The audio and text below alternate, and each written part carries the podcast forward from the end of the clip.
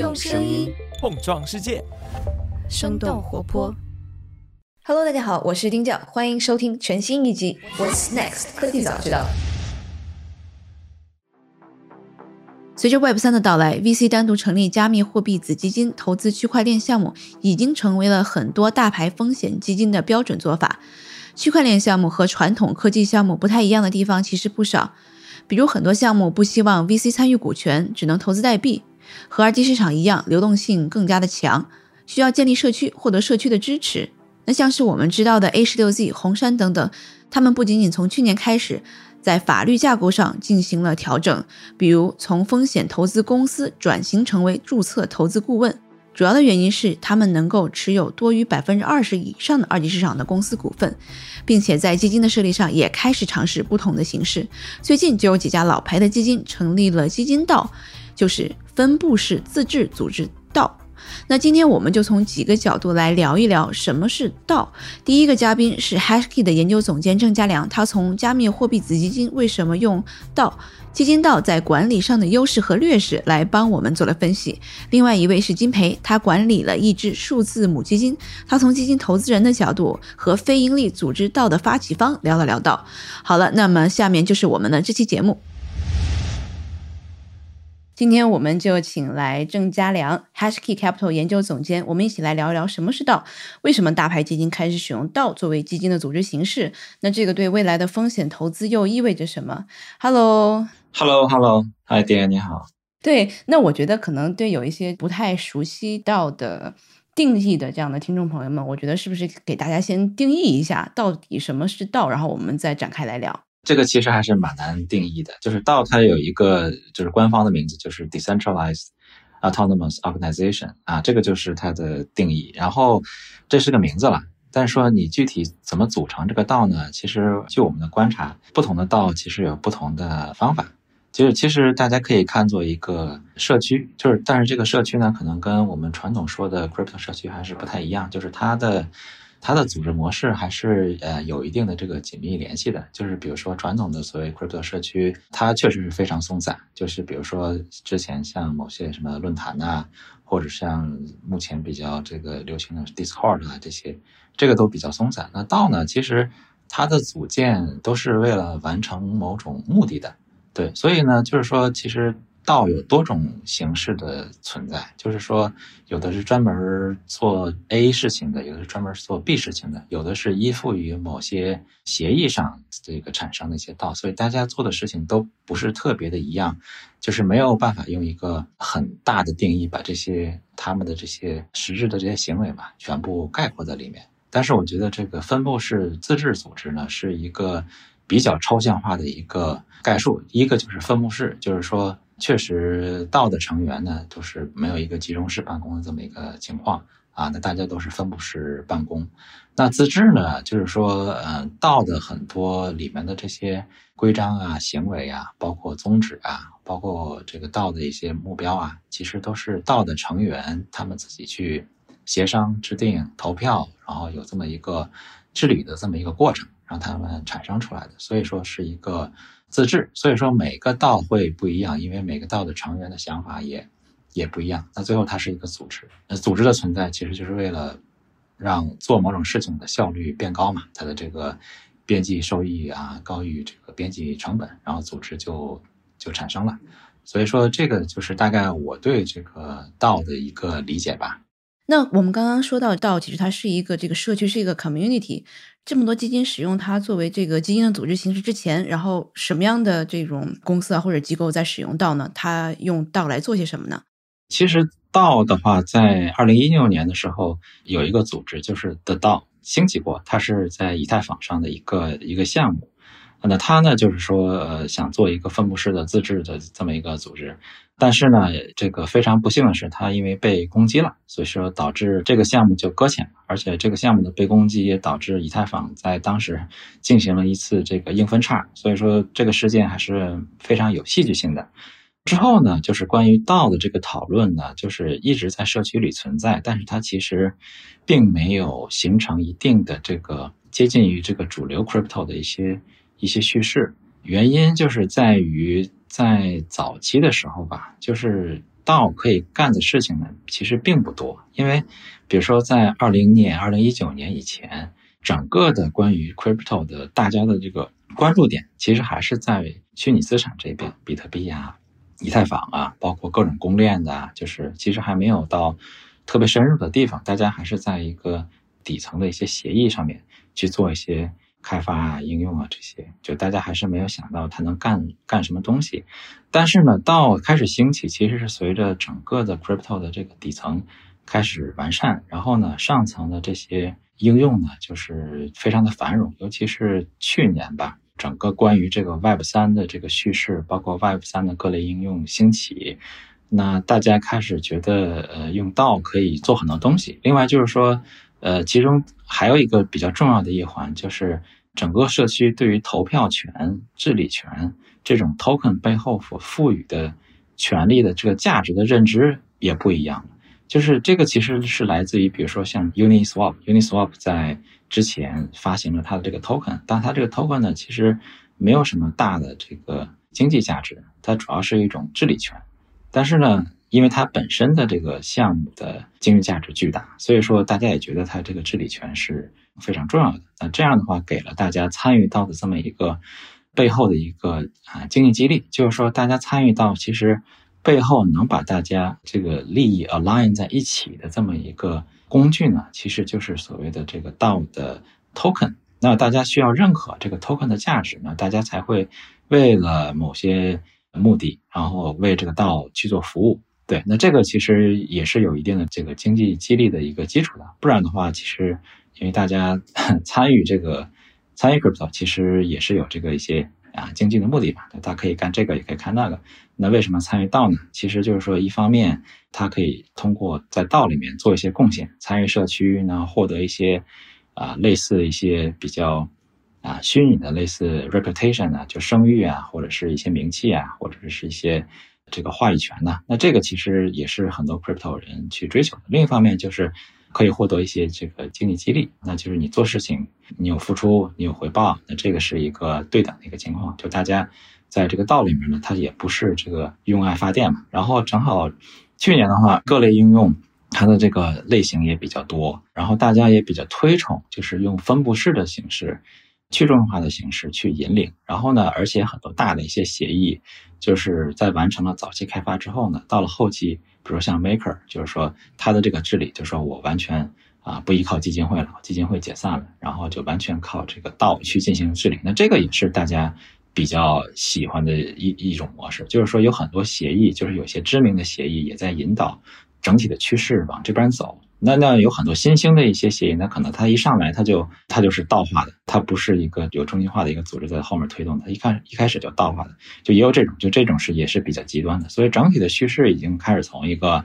中心化推动，现在是向一个去中心化推动的这么一个模式。所以说未来在各种协议上，我们都可以看到各种类型的道，但是道它的它的这个去中心化的这个或者说叫分布式的这个程度肯定是有不同的。就是说，有些可能真的是非常分散，那有的就是说，它其实中间是虽然是分散，但是它其实是有核心的，对，因为完全的这个分散也会造成一盘散沙的情况，就是说它要做一个权衡。那那其实我们觉得就是去年开始吧，就是这个道它确实它这种叙事啊，或者是它真正的流行，确实是这个起来了，这个也受到很多人的重视。也尤其是去年，还有一个就是这个 GameFi 起来了，包括背后支持的一些游戏公会也用了道的这种 这种形式，所以说它就就各个方面吧，把道就是推了一把，就是变成了这么一种情况。那传统基金也开始喜爱这种形式，因为其实，嗯，我们这个所谓叫这个 v 现在应该叫 Venture 道吧，就是投资道。那其实，呃，也在这个二零二零年就有组织也开始去做了啊，一直在这个实验，就是说还可以。也能投到一些不错的项目，然后也就是大家集思广益嘛，因为因为收益是根据整体的这个收益去进行分配嘛，大家也有有愿意愿去各种社区的力量，其实贡献到里面。因为就是说，像这种投资道，它有一种特点，就是说社区里面确实是藏龙卧虎，它有各种各样的人，技术型的高手、投资类型的高手啊，什么样的高手，他都会来参与，而且很多传统的一些人，传统的真正是做过。VC 投资的也过来参与，他们觉得这是一个也挺好玩的一个一个方式。所以说，嗯，他们的这种投资能力其实也并不说比传统的这个 crypto VC 就就差。那他们也能投到一些不错的项目，而且他们能找到很多那种特别社区类型的项目，因为它跟他们的这种组织模式呃非常相近，就两边的这种理念特别贴合。所以说，就是就其实有一类项目，就他们特别不愿意跟这个。呃，所谓机构去打交道，但是他们愿意跟道去打交道。对，就就就感觉你懂我的语言 啊，对对，就是咱咱们是说一种一种语言的，咱们是性向相同的，那我愿意跟你去，咱们去去聊一聊。这种如果就是说它是一个分布式的一个项目和一个分布式的组织，它这种结合起来，它它的这个效应是巨大的。然后因为大家你就想，就是一个社区跟一个社区连接起来，然后大家就两个社区的力量就。就这个粘合在一块儿了。那这样的话，社区去推动一个项目，一一个推，其实它的力量是非常就非常大的。而且我们也其实也看到这种力量，就慢慢慢慢从去年开始就是就放大。所以说这是一个，它后面它是有一定的这个，也是一种有一种经济在在后面吧。对我我觉得这是一种正常的一些选择。嗯，对对，咱们其实现在看到像是 Bessemer 是在前两周，然后他发布的新闻说他们开始做到这样的一个基金，然后。红杉是在去年年底，其实他们都还是算比较晚，它不算是很早的，对吧？其实，在在他们之前，像什么 Matter Cartel 啊，然后包括好像其他的一些，像是的 Lao L A O，然后甚至可能像是这个 Impossible Finance，有好多这个其他的这个玩家也都在用到在做投资。我我不知道这个是因为这个他们会觉得新的拿到做基金的这种形式可能会颠覆他们传统的这样的一个。整个 VC 的这样的一个行业呢，还是他们就觉得，刚像我们讲的，可能如果你不跟他们就是这种新的区块链这样的一些创业者，你跟他讲的不是一种语言的话，你可能投不到好项目。到底是哪种情况更多一点？呃，我不知道他们具体是怎么想的。这个这个可能我觉得每个机构的想法不太一样。但是我的想法就是说，我可能偏向于后种多一点。我觉得说到这个模式，你要说真的是想颠覆传统的这个。VC 就是我觉得你要说颠覆吧，你最起码能跟这个 VC 先这个平起平坐，就我觉得能达到这个程度，其实还需要啊，还需要一定时间。就是其实大家对怎么就就说白了，因为因为 VC 这种这种组织模式，其实你知道它是非常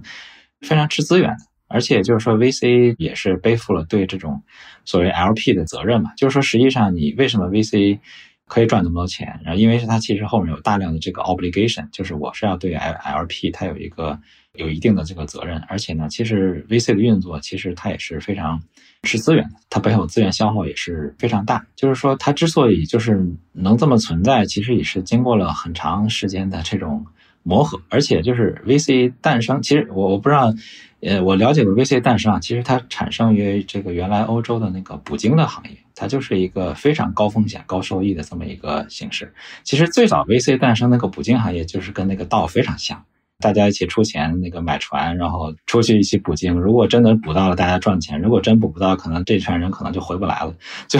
就是说，他那其实早期跟道是非常像的。然后他把这种组织不断的这个精简化，不断的进化，它就变成了现在的这种 VC 行业。就是它的风险是非常高的。就是说，如果你不看 crypto，就看传统的 VC，就是大家其实投项目都知道嘛，就九死一生嘛，就大大部分项目其实都不太行。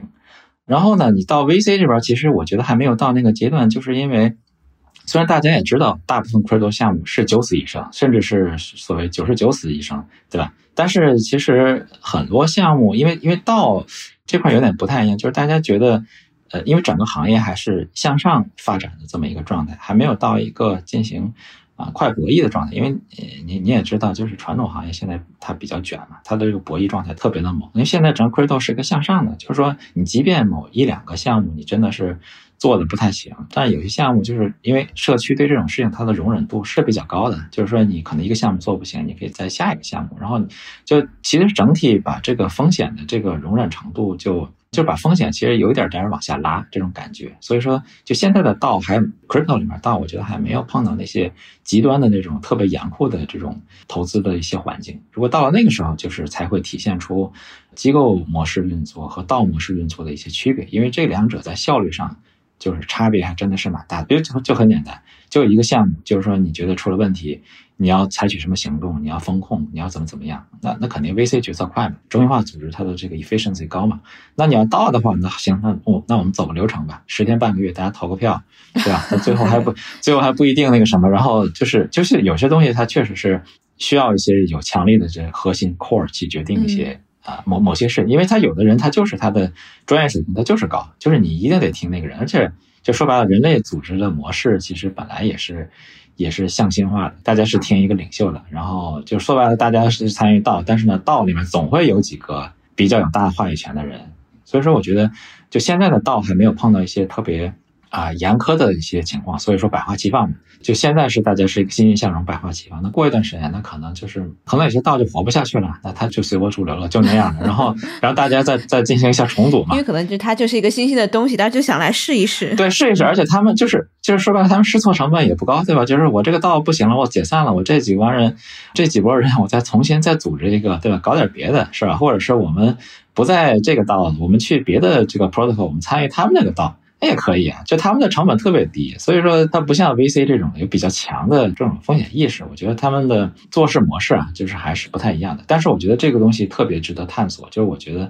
这些机构来探索是特别好的一件好的一件事情，因为我们其实也明显感觉到，就 crypto 里面的这个投资啊，就是每个人的能力确实是有限的。你想在二零一九年以前，可能的可能有个把人，我能对整个行业有一个比较。大的一个把握其实都没问题，现在都不太可能了。现在就是慢慢慢慢，这个能力的这个 skill set 就开始分化了，可能就是每个人贡献一点，每个人贡献一点，这个是比较好的。然后每个人在自己的专业里面去深耕，很多社区的人的水平也提升了。那专业的这个投资人，他们也觉得，就是我们要不要也可以借助一下社区的力量，对吧？这个其实就是说，你拉更多的人参与到你的这个商业模式里面，其实是个好事儿来。第一个就是你做出了一个姿态，是吧？你这个你这个 gesture 让社区啊接受。另外就是你真的能从社区的智慧里面汲取到一些跟投资相关的经验啊、技巧啊，甚至说他们能提供一些你看不到的一些东西。我觉得这个是你要说颠覆的话，我暂时哈，我可能比因因为我也是来自机构，所以我我可能还是偏机构一些。但是我觉得去向社区学习经验、技术，然后借鉴这种组织模式，我觉得是一个非常好的事情，大家都应该去尝试一下，我觉得是一个好东西。可能我觉得给大家先介绍一下吧，就如果是这个到它的这样的整个一个投资，然后这个怎么样做出决策的，然后怎么样做出这样投资的这样的一个过程，跟传统的基金有什么区别？其实我觉得从本质上的区别不大，就是也是有立项、有投票，然后有最后的决策。这个这个你要真的拆分开，其实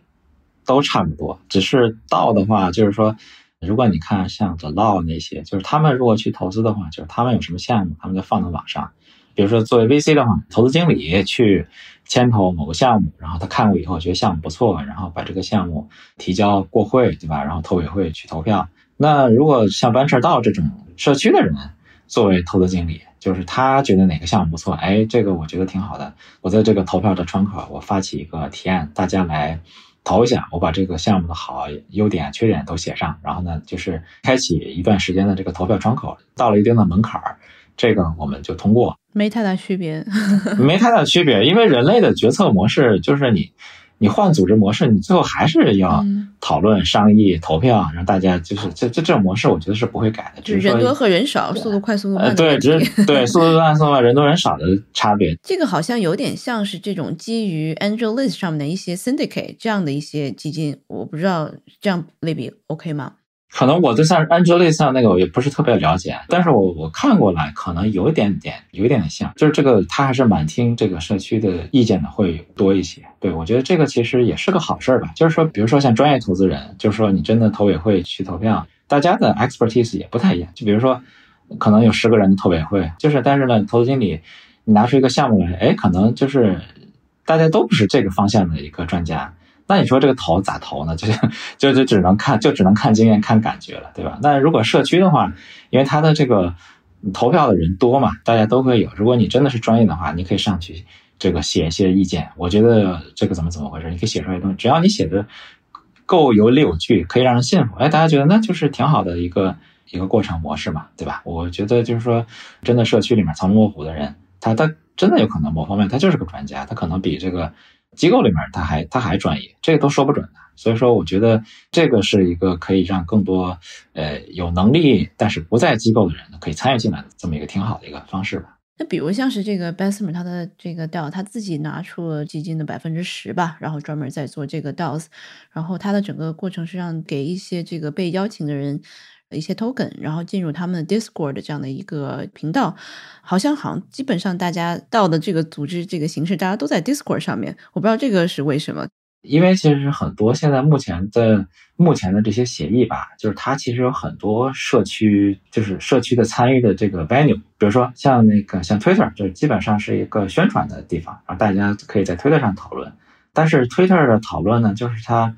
呃，因为很多人的这个 Twitter 流太多了，它难以形成一个比较集中的一个模式。然后另外就是还有一种就是比较传统的，就是呃每个 protocol 它有它自己的那种。论坛就现在其实很多大的体验其实也是在论坛上，就是比较正规的那些都是在啊论坛上推出。但论坛呢就显得就比较怎么说呢？它就比较正式，就是说你你在这个写什么东西、做什么体验或 comment 什么东西的时候，就需要一个比较相对来说深思熟虑的这么一个这么一个过程。那 Discord 呢，我觉得它有几个优点了，就是说一方面呢，就是它可以作为一个信息发布的一个平台。它里面，比如说一个 Discord 里面，一个一个道里面，它有不同的 channel。它有个 channel 就是说我这个是专门发送官方信息的，这里面不能聊天啊，大家如果有什么信息就来看，那这个很方便，对吧？啊，第二个呢，就是说它它可以有很多这个不同方向的聊天室，对吧？就是大家可以真的就像那 QQ 群里面，大大家在闲聊。但是呢，它们又很重要，因为这个是一个这个流量啊，包括人气啊，包括宣传的一些基础。这样，那还有呢，它还可以建立一些比较专业的 channel，比如说就在这个 channel 里面，我们只讨论技术；那个 channel 里面，我只讨论治理；或另外一些 channel，我们只讨论经济模型，都可以保存在 Discord，然后你可以有据可查。啊，还有另外就是那个 Telegram，Telegram 就群里人太多了，它纯粹是聊天的。那聊天聊的太多，你任何有用的信息你看不到，对吧？就是你比较一下不同的社交平台，其实就 Discord 有它自己比较独特的。比如说你在 Discord 里面，比如说你想搞一个 AMA，对吧？AMA 你知道那那那个那个 traffic 非常大嘛，各种聊天都来了，对吧？那你可以专门搞一个 channel，然后在里面搞 AMA，然后聊完了以后，AMA 再做记录都可以查。但是呢，它不影响其他 channel 的这些信息的。发布就是说，大家可以可以把分门别类的把不同的类型放在里面。我觉得这个是 Discord 的一个比较，就跟其他的一些媒体平台不太一样的地方吧。如果说用它来管理道呢，确实是也是比较比较容易。那比如说像是这个 Bessemer 或者红杉这样的道德基金，它跟像是 The Laos LL 他们还是有一定的区别的。像是 The Lao 他们其实是在这个社区里直接募资的，对吧？所以嗯。他们社区大家一起在做投资决策，然后再把钱投出去，那这个是比较理所当然的。但像红杉或者是像是这个 Bessemer 的钱，他们可能是从其他的这个 LP 的这个手里拿过来的。那这样子投资的决策是在谁的手里？也是在进进来的这些人的手里吗？还是怎样？我我不是特别确定啊，但是我就是粗略了看一下他们的新闻，我感觉是这个意思，就是说钱呢，可能还是他们的 LP 出的钱。但是呢，因为这是个道组织嘛，就是他其实是想做的是一个连接社区的这么一个活动，那肯定会有社区的人会过来。我觉得就是说，他们做投资决策的时候，肯定要听取社区的意见。但是我我没有看他们具体的，等于是一堆这个叫做 venture partner。对对对，就是说 venture 的人，就是就是红杉或者是 Blessman 他们的人，也是作为一个这个道的一个 member 的出现。他们在这个道里面，我估计啊，就是他们跟其他的这些。所谓社区的这些 partner，大家位置应该是一样的，就大家对于这个投资就比较这个分布式，就或者去中心化，就大家可以各抒己见。嗯，就等于他们也是这个专业领域的这些。专家呀，或者是一些这种对他们的这个 投资的这个朋友啊，是的，是的，是的。但是呢，就是说钱资金呢，我觉得就不一定是从社区募集，因为他们其实，嗯，说白了就是他们本身的这个 LP 资源多，他们不需要说再去从，就是你作为一个普通投资机构来讲，说白了，funding 就是资金对于他们来说是最大的问题。但是对于传统的这些 VC，资金对于他们不是个大问题，他们他们需要的是更好的投资决策流程。更好的这种这个 venture 的这种 knowledge base，所以我觉得他们是也是要这种东西。但是我具体没有看，可能这个具体看一下他们那个道是怎么怎么运作的。但是我估计就是说钱还是 LP 的，他们和其他的就是取社区的这些优点吧，就参与到他们这里面来。对，然后呢，他们在就是你说的这不有些 token 嘛，就把这 token 再赋予他们一些经济价值，然后给些 venture fund 的一些这这个经济的一些激励。所以说，我觉得这样的话，就如果说真的是用红杉的钱，就是他们其实过来后就相当于加了杠杠杆嘛，就是我有智慧，但是没有钱，对吧？但是你提供资金，我用我的智慧让你这个做做更好的投资决策，然后我我得到我应得的这部分。其实我觉得这个就是对于这些社区的经营他来说，就是它是一个加杠杆的一个过程，我觉得挺好的。就等于像是这个基于道的这个 Carta，只是一个管理 工具，对，换汤不换药的感觉。对，就怪不得你讲，其实更多的像像是一个在市场宣传上面的一个手段，并不是他好像自己自我革命了或者怎么样。就如果是可能经经历这么一聊，对对，但是我觉得他肯定不是抱着自我革命的态度，但是他一定是抱着 pilot 的心态，就实验的心态。因为你不是百拿百分之十出来嘛，对吧？我觉得这个其实，如果说这个量呢，如果你你真的算那个资金量，我觉得应该也算，应该也算挺显著的一个量。嗯，大概是在两点五两点五亿美金吧。对，它好像新的那个方式二十五。对对对，如果去倒去管理一个两点五亿美金，其实这个东西还是真的是蛮蛮显著的。就是光纯一个 venture 到管这么多钱，还是还是挺显著的。就是说这个东西，就是你拿百分之出来，对吧？成功了，那可能就是各个方面，就是又有名又有利，对吧？啊，那不成功呢？就是说，我也我也为社区做了贡献了，我我最起码还有名，对吧？我觉得这个 对对于他们是完全不会有什么这个 downside 的，这都是都是挺好的。你会觉得这个未来越来越多的这些 VC 会来做到吗？还是可能大家觉得这个也没有太大的意义？对你们自己来说，你们有考虑过这个事情吗？我我觉得可能 VC 大家的想法不太一样吧，但是我觉得就是现现在无论 VC 做不做到。但是呢，VC 连接社区这个事情是所有 VC 都是想做的。至于说怎么连接，就是我觉得道是一种连接社区的方式，但是其实还有其他的方式嘛。就是你不一定说一上来就做成道这么激进，对吧？你也可以跟其他的模式，就是传统中心化、去中心化这种半结合的这种模式。哎，比如说是一般来连接这个社区，大家是怎么做的呢？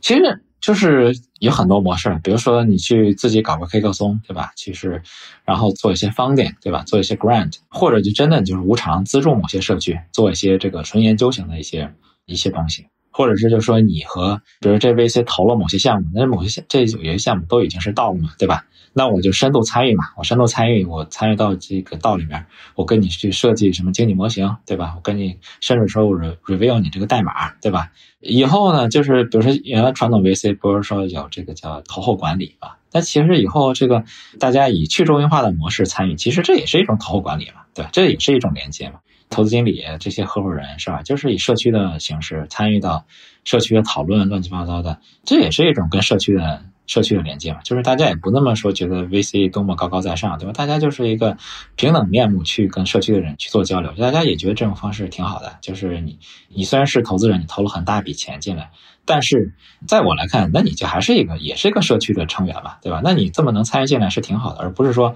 我投了钱我就不管了。那现在其实我觉得大家也都在改变嘛，就是我真的投了钱，我要去社区泡，我要去天天。看你们社区有什么体验，我也在里面说些东西，也不一定很成熟，对吧？但是我也就是天天去那儿发言，这个我觉得也不一定说投后管理搞得特别那种高大上，什么介绍资源乱七八糟。其实你天天进行社区，我觉得也是能获得社区的一个一个好感和这个认知的。我觉得其实以后的模式，这种所谓投后啊，这种连接社区啊，其实可以做的五花八门，各种各样，就挺 critical 的。道作为其实还是蛮新的一个东西，它现在会不会有一些这个在监管上面或者是合规上面的一些风险？就在 VC 现在在做的这些事情，是不是也会面临着这些风险呢？对，是这个监管合规上肯定会是一个问题，因为就这么说吧，市面上可能百分之九十五以上的道吧，就是其实对这个东西是无感的，因为很多他们也不想。触碰监管合规那些东西，就如果真的触碰了就很麻烦，因为道大部分的人他是他是没有这些方面经验的，他也处理不了，而且大家就是个很松散的组织，就是来为道服务，然后拿点这个 token，其实也完了。他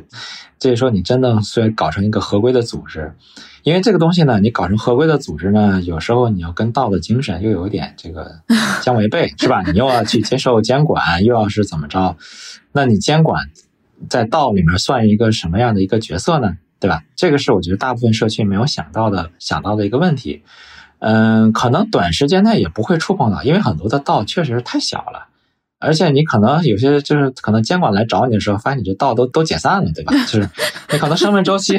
对吧？因为监管它它它动作慢嘛。当你真的道形成一个特别庞大势力，再去看很多监管，再去看很多道，那可能很多道已经都不复存在了，或者是这个改头换面了。对于监管来说，也不是一个特别说我天天追着你道去干啥，你也你也找不到人，真的是这个东西还真的挺分布式的，你你也找不到什么责任主体什么的，没有。这是划分两头，这是我看到的这些 majority 他们是怎么做，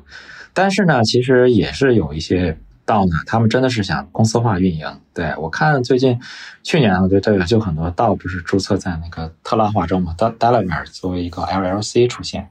这个我具体没有看，但是好像是一个现在来说比较认可的一个道的一个，就真的一个注册形式的一个。嗯，好像 Delaware 就是这个在 Delaware 注册的特拉华州，对对对对对，是 Delaware，还有一些比较知名的一些道都是在 Delaware 注册的。嗯，然后我看最近那个 Wyoming 好像也是在讨论这个问题，就 Wyoming 他们其实对 crypto 也是比较 friendly 嘛，就是他之前批了那个 crypto 银行那些，就他可能也比较欢迎大家。就这个道在他那边注册一个实体，就注册这个实体呢，其实因为我知道那个 Delaware，如果你注册一个 LC 的话，它是个有限责任公司嘛，就是道的成员其实在负债就是 liability 这个方面，它的要求是比较少的，但是呢，它又又它有这么一个组织的形式，所以说大家不用说为了道的一些成功和失败啊。尤其是失败去去担一些责任，对。但是如果你这个道真的想做大，尤其是在美国，那有可能呃真的是需要考虑到监管的一些问题。但是有些道它确实，它这是跨国际的，就是有美国、中国，呃，不是美国、亚洲，然后欧洲这些，就是它它没有办法说注册一个什么实体，就很多人也不去讨论这个问题。对，所以说道的法律架构怎么去发展，我觉得是这样的，因为我感觉美国那边可能今年。就是在合规层面，大家可能还是会注重，比如说稳定币啊、DeFi 这边，就道还没有进入到监管的这个主要的这个审查的一个区域。对我在这边给大家再补充一些信息吧，就是这个 Lao L A O 他们迄今为止向三十位企业家投资了这个五千万美元，然后他们是二零二零年四月成立的，它的成员上限为九十九名。这个合格的投资者，一般在美国，你要投资一家企业的话，你是需要自己要声明我是合格的投资者，就大概它有一个，就我不太记得，应该是你的年收入和你的可支配这个收入大概要在某一个限度，然后你签了这个 文件之后，你就可以去投资了。然后他们可能也会遵循一些这个最基础的一些这种。嗯，合规就比如说要提供他们的 AML，就是这个反洗钱啊，这个 KYC 就是 Know Your Customer，就知道你的这个客户这些文件，然后大概投资五万万到十万美元不等吧，然后这个大概有七天的这样的一个投票的这个时间，它不像这种传统的基金有这个普通合伙人，普通合伙人就是做这个投资决策的，就大家全部人都 等于像是普通合伙人了，就每一个人都会有权投票，然后大概七天之后投票完毕之后，然后就决定是投给谁。啊，这个就是这个 Law 它的这样的一个运作的模式吧。嗯，我这里 就稍微给大家补充一下。那我我不知道这个慢慢的这个基金其实对这个 DAO 这个持续的这样的一些高度的关注，会对这个 DAO 本身在技术方面或者在这个它的这个社区的这个发展方面，会不会有这个正向的一个影响？它未来会往什么方向在在发展呢？最好没有什么特别的方向，你最好是可以让它覆盖所有方向，只要有应用的地方，你就可以有一个 DAO。嗯，比如说用 DeFi 火，那 DeFi 就就噼里啪啦这个产生一堆道，就是中心化组织成立，它都是为了一个特定的目的。比如我生产一个电灯泡的公司，我就是为了生产电灯泡。如果这电灯泡生产不出来，或者是亏钱了，我这公司就得解散了，对吧？但是道它不一样，就是我这个方向搞不成了。那没关系，我们这个重组一下，我们再去搞别的。就是它比它没有一个成立之初就有一个 application 在，它是比较灵活的。所以说，我觉得到要用好这种灵活的特性，就尽量不要把自己限制在特别死的范围内。哎，有没有你看的比较好玩的一些应用？我们也可以推荐这个听众们自己去体验一下什么是道。我我这就不做推荐了，但是我可能推荐一个网站，大家可以上面去看一看。我觉得关于道的信息还。蛮多的，就是个叫 Deep DAO，然后呢，这里面各种道的统计呀，然后道的这些讨论啊，就是大家都可以都可以参与进来。好的，你刚刚讲的那个网站叫做 Deep DAO，就 D E P D A O，对，D E P D A，对，D A O，对对对，嗯。好的，好的，行。那如果大家对这个了解更多的道的应用啊，然后分类有什么这个门类的话，可以去那里，然后继续学习一下道。好的，那非常感谢今天这个嘉良做客我们的节目。好，谢谢大家。对，下面我们又采访了金培，他是数字母基金的管理人，他从母基金的角度聊了聊怎么看待基金和道的这样的一个结合。他们认为，基金管理和道不一定需要结合起来，可以是在基金之外单独做一个道来建立社区。他们做的非营利组织也发起了一个基于可持续发展的道，并基于这个道做了一系列如 Hackathon 等等这样的社区活动。Hello，金培，麻烦你先介绍一下自己吧。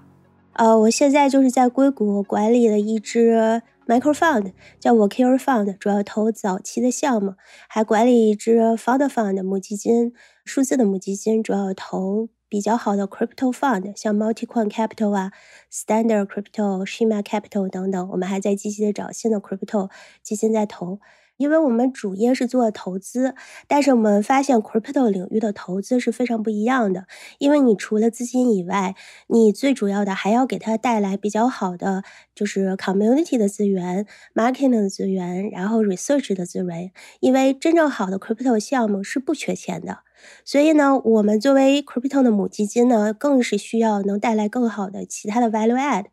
我们的理解有很多的基金，他们想自己做成一个 investment 道嘛，但是作为一个正规的基金，我们觉得还是有很多 fiduciary duty，要有信托责任，要对我们投资人负责。然后道在法律啊，还有税这些方面上，还是有很多不完善的地方。因为我就想了解一下，到底大家现在这个做到，除了是把 community 建起来，然后因为 community 这个事情其实就是。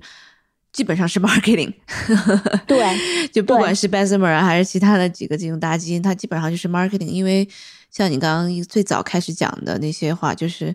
很多 crypto 的项目它其实不差钱，然后它小钱的话，它可能也是需要可能懂我语言的圈子里的这样的人的钱。但我传统的 VC 或者传统的这种，或者是这种可能新的基金，它怎么样进去这样的一个话语圈？我简单分享一下，因为我们也竞调了三十多个 crypto 的基金了。我们发现最优秀的 crypto 基金要有两个核心的素质，一个就是它确定一定要有一个 in house 的 research 团队。这个 research 不光是传统基金的里面 research 行业发展方向，另一方面还要做线上的数据有很好的分析。因为好多绝大多数有的好的 crypto 项目，它的线上数据是非常非常丰沛的。所以，你如果一个没有一个很好的一个数据分析的一个能力的话，你是很难评判这个 crypto 项目的优劣的。尤其好多特别差的项目，它可能 marketing 做的特别好，你不能通过表象能够来来分析这个 crypto 的项目。第二个核心的素质是，它必须有很好的营销手段。他首先自己要树立自己的基金，是一个真正理解 crypto 的领域的一个基金，这个就要自我营销做得非常好，以 A 十六 Z 为代表的，还而且他要帮他投的 portfolio 公司做一系列的对外的营销，包括各种活动、podcast，甚至我们见我们投的一些基金，他们会搞各种年会，这样帮这些他们投的项目带来更多的流量和一起 co invest 的一些投资人，当然也成为他们自己 deal flow 的。一个很好的一个源头，所以有这两点，就是做一个必要的基础，你才能在 crypto 这个领域成为一个比较优秀的一个基金。当然，有一些其他基金它各有自己比较独特的地方，像 Paradigm 可能它技术方面是真正的是非常的优秀，然后 Shima 我们投的，他们就是强调他们可以帮助这些项目来雇人。嗯，每个基金可能都有它自己不同的 angle，但是我们认为数据分析。的能力，还有对外营销的能力，这个都是优秀的 crypto 基金不可或缺的一个能力。像你投的这些基金里面，也有是在选择用到的吗？还是他们通过其他方式在组建他们自己的这个社区？我们投的基金，因为我们是一个比较传统的 母基金，不能说我们应该说是母基金里面最不传统，但是是投 crypto 领域比较传统的一个模式。我们，所以我们投的全是法币。未来拿回来的也是法币，我们只会投那种它的法律架构、各种文件非常健全的基金，来保证我们投资人的一个收益。所以，我们不会投它自己是个道的模式的一个基金，就是从母基金的这个角度上来说。但是从个人角度上来说，或者是呃，我们周围给一些。就是合作的伙伴来介绍的角度上来说，我们是鼓励这方面的尝试的。像我们投的 Standard Crypto，他们自己是积极的参与了一些道的建设，然后也动员了周围一些高校，比如说 Stanford 啊，或者是 Berkeley 一些学生来加入他们自己投的这些道里面，成为代替他们来进行一些投票。所以这些活动，我们认为都是非常可圈可点的一些尝试，我们也是愿意支持的。当然，我们投 Standard Crypto 也是投了他们非常正统的一个法律架构的一个模式。所以，其实大家这种做到现在也都是在这个摸着石头过河，所以他们其实自己也是在尝试不同的新的这个组织和形式。所以，如果是对你们来说，还是母基金相比这个一般的直投的基金来说，都会还是可能要避险。避险的目的会更多一些，所以你们还是选择先不要直接投这样道的形式。对我们不会，而且我们觉得，就是 母基金的整个的投资品类里面，就是整体会比 crypto 的基金，就直接直投的基金风险要低，所以我们是尽量避免比较不成熟的一种投资的一个架构吧。而我们这个道呢，是在我们的 research 这个角度上来进行的，它是风险隔离的。但是通过做道和做 research 做研究，我们同样可以建立一个很好的一个群众的一个基础，做比较有影响力的活动，给我们的母基金还有我们的一些投资的项目带来很好的一个市场的一个反馈，所以。我们这样子就是一方面风险是隔离的，另一方面呢，也不缺少我们自己通过自己的品牌和活动构建的这个群众基础，给它带来更好的流量。比如说，我们跟 SIIP 就是可持续发展和影响力投资的一个组织，还有 UN 合作了一场可持续发展为主题的数字艺术马拉松。然后这个马拉松主要是面向二十五岁以下的学生。然后希望能通过它产生比较好的社会影响力。这次马拉松也是联合国可持续发展目标与碳中和青年大使活动以及联合国青年领导力培训的一部分。通过这个活动，也得到了很多人对可持续发展主题的一个关注。然后呢，我们呃四月二十四号上午在这个大会上还有一个 panel discussion，主要是可持续发展和元宇宙的一个对话，会有相关的一些公司和我们这个道来进行对话，也欢迎大家来关注。所以现在的就最早期的这个道的这个成员。就是这些学生嘛，然后大家互相在评价对方的这样的一个作品嘛，最后是把好的选出来，是这样的一个概念吗？最早期的我们其实到是我们是有一个评委会，我们的评委会是由我们的多个组织方来一起来决定的，所以最早期的时候还没有像这么就是说平权，让大家相互评判，因为时间非常有限嘛，只有五天的时间，是不可能在一周的时间内把这些成员都组织起来进行一个评判的，这是一个就是民主化和集中化的一个 balance 一个平衡吧。那这个是怎么样把这个到我们可能开始有你们的这个 member，然后变成扩大，可能变成所有的这个参加黑客马拉松的这样的一些成员的整体的这样的一个到了这个 member 扩大的这样的一个过程呢？一开始是就是说到虽然说它是去中心化的，但是我们认为它不是意味着不需要领导力的。嗯，我们一开始的时候还希望是到是需要有创始的核心成员来进行一开始的组织架构的一个设立。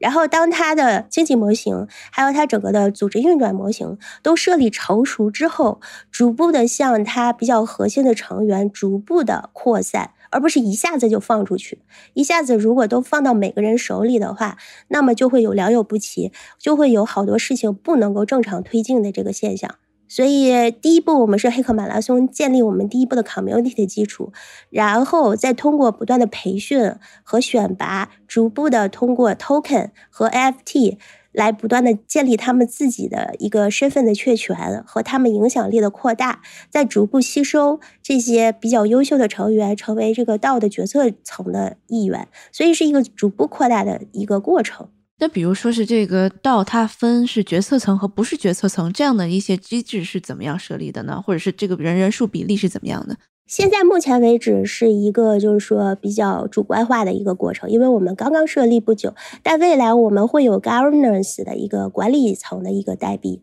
这个代币是根据你拥有的基础代币的数量和你对道的贡献来共同决定的。这个其实也是一个经济学的模型，是我们研究的一个主要课题。那现在这个，就我们抛开可能是你们自己本身哈，就是如果是其他的一些到了这样的这种组织，他们现在有哪一种主流哪一些主流的这种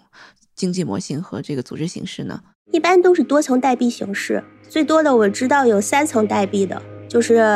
有 utility token，有 gas fee，呃，然后还有上层的 governance token，有三层代币，然后相互之间有一个兑换的一个比例，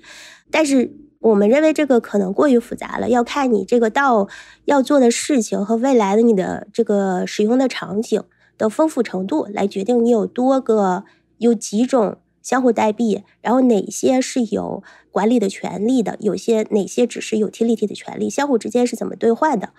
这个每一个道可能都是不一样的，而且它设立如果设立不好的话，你的整个道的经济的模型就会坍塌，不利于你未来这个道的发展。也就有很多相应的项目会被人是认为是割韭菜的，对这种情况来发生。我们希望我们是一个能够可持续发展、能够不断推演、能够发展的一个道。像你了解的，比如说是你觉得做的比较好的这样道的一个形式是什么样子的？它的应用是什么？当然，我这方面也在不断的摸索，因为这是一个新的领域。我们了解的像那个 Bird A P R Club。他们呢，作为一个道，在我们理解，他们是一个 social 道。它本身一开始是以特别就是好的一个 NFT 的社区来起步的，